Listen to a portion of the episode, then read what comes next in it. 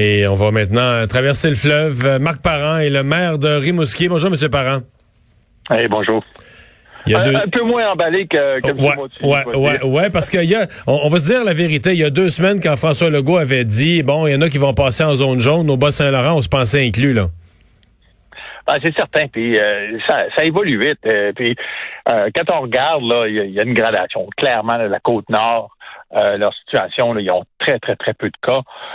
ici, dans, dans la, la, région de Rimouski, on parle d'environ 25 cas par 100 000 habitants. Euh, alors que Montréal, euh, Laval, c'est six ou sept fois plus de cas. Donc, il y a vraiment une grande... Non, vous allez rester en orange. C'est juste le, passage espéré en zone jaune. Euh, veut pas dire que ça arrivera jamais, mais qui risque d'être reporté là, de, de, quelques jours, de quelques semaines. Ben, moi, ma crainte, c'est un peu ça. Là. Puis, en fait, ce qu'on voit, là, de un, vous l'avez mentionné tantôt, là, M. Legault semble avoir une habitude de faire des annonces aux deux semaines. Euh, l'annonce qu'il fait aujourd'hui entrera en vigueur dans à peu près deux semaines. Fait que euh, je pense qu'à moins qu'il y ait des modifications de dernière minute, euh, il, y a fort à parier que la population du, du Bas-Saint-Laurent ne pourra pas aller en zone jaune avant le, 15 avril à peu près. C'est un petit peu décevant, là, malgré le fait qu'il y a quand même très peu de cas. Là. Ouais. Ouais. Et les, gens réagissent comment? Est-ce que les gens en veulent au gouvernement ou est-ce que les gens en veulent à la COVID ou est-ce que les gens en veulent à, ceux qui n'ont pas été assez prudents et qui ont créé ces, nouvelles éclosions? Ouais, moi, je pense qu'on peut pas lancer la pierre à personne. Là, euh, c'est certain que tout le monde trouve la situation difficile, euh, malgré le fait que les gens de la région ici auraient bien aimé qu'on puisse euh, aller au jaune. on peut pas faire autrement que sympathiser avec les gens de la grande région de Montréal qui ont vécu des moments beaucoup plus difficiles et puis, euh, nous, on le voit, là, il y, a, quand même des possibilités là, de, sortir à l'extérieur, de faire de l'exercice, d'avoir accès aux grands espaces quand même assez, assez facilement. Alors que clairement, les gens de, hmm. du Grand Montréal, dans bien des cas, ont vécu des moments où c'était beaucoup plus ardu. Ça se passe comment chez vous dans les euh, la, réouverture des, des, des, restaurants? Ça s'est ça s'est bien passé? Les gens sont là? Je sais que un peu à l'ouest de chez vous, là, dans mon coin, Rivière-du-Loup, il y a eu des éclosions. Il y a un même individu qui, qui s'est promené dans trois restaurants avec la COVID. Là, ça a causé de l'émoi.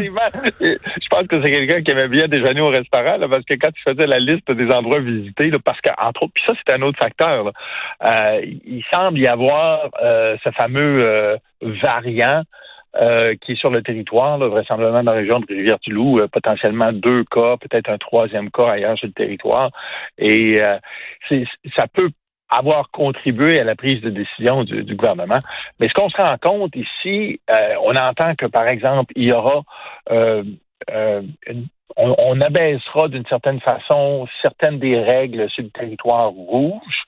Donc, nous qui sommes en orange, qui a quand même une, différence extrêmement importante dans le nombre de cas par 100 000 habitants avec les, les gens, comme je mentionnais tantôt, de, la grande région de Montréal, on se retrouve à avoir à peu près, à toute fin pratique, les mêmes règles qui s'appliquent en orange qu'en rouge.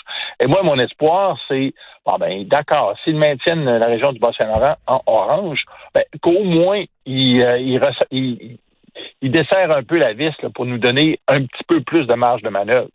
Mais pour répondre à votre question. Qu'est-ce qui fait, ouais, mais euh, qu'est-ce qui fait le plus mal, là? Euh, dire, si, si, mettons, on vous disait, OK, on peut pas vous passer en zone jaune, mais on vous donnait le pouvoir, comme la lampe d'Aladin, on vous donnait le pouvoir de changer une des règles, c'est laquelle des, des contraintes restantes qui est la plus, euh, la plus fatigante pour les gens?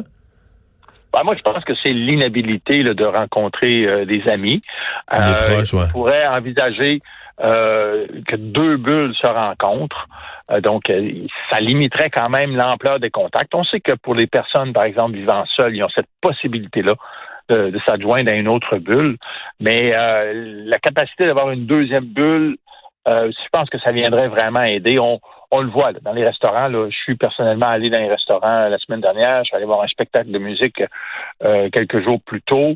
Euh, il y a quand même des activités, mais c'est très limité. Là. Donc, euh, il y avait un couple d'amis qui étaient au restaurant à côté de moi. Donc, ils avaient chacun leur propre table. Ils ont pu quand même euh, échanger, mais euh, on se retrouve pas dans cette capacité d'échanger là avec dans une deux bulles à l'intérieur d'une résidence privée. Donc ça, s'il y avait, selon moi, là, quitte à garder le couvre-feu, là, mais cette capacité-là à rencontrer une deuxième bulle, là, ça, là, ça, ferait, bien plaisir à Ça ferait du bien.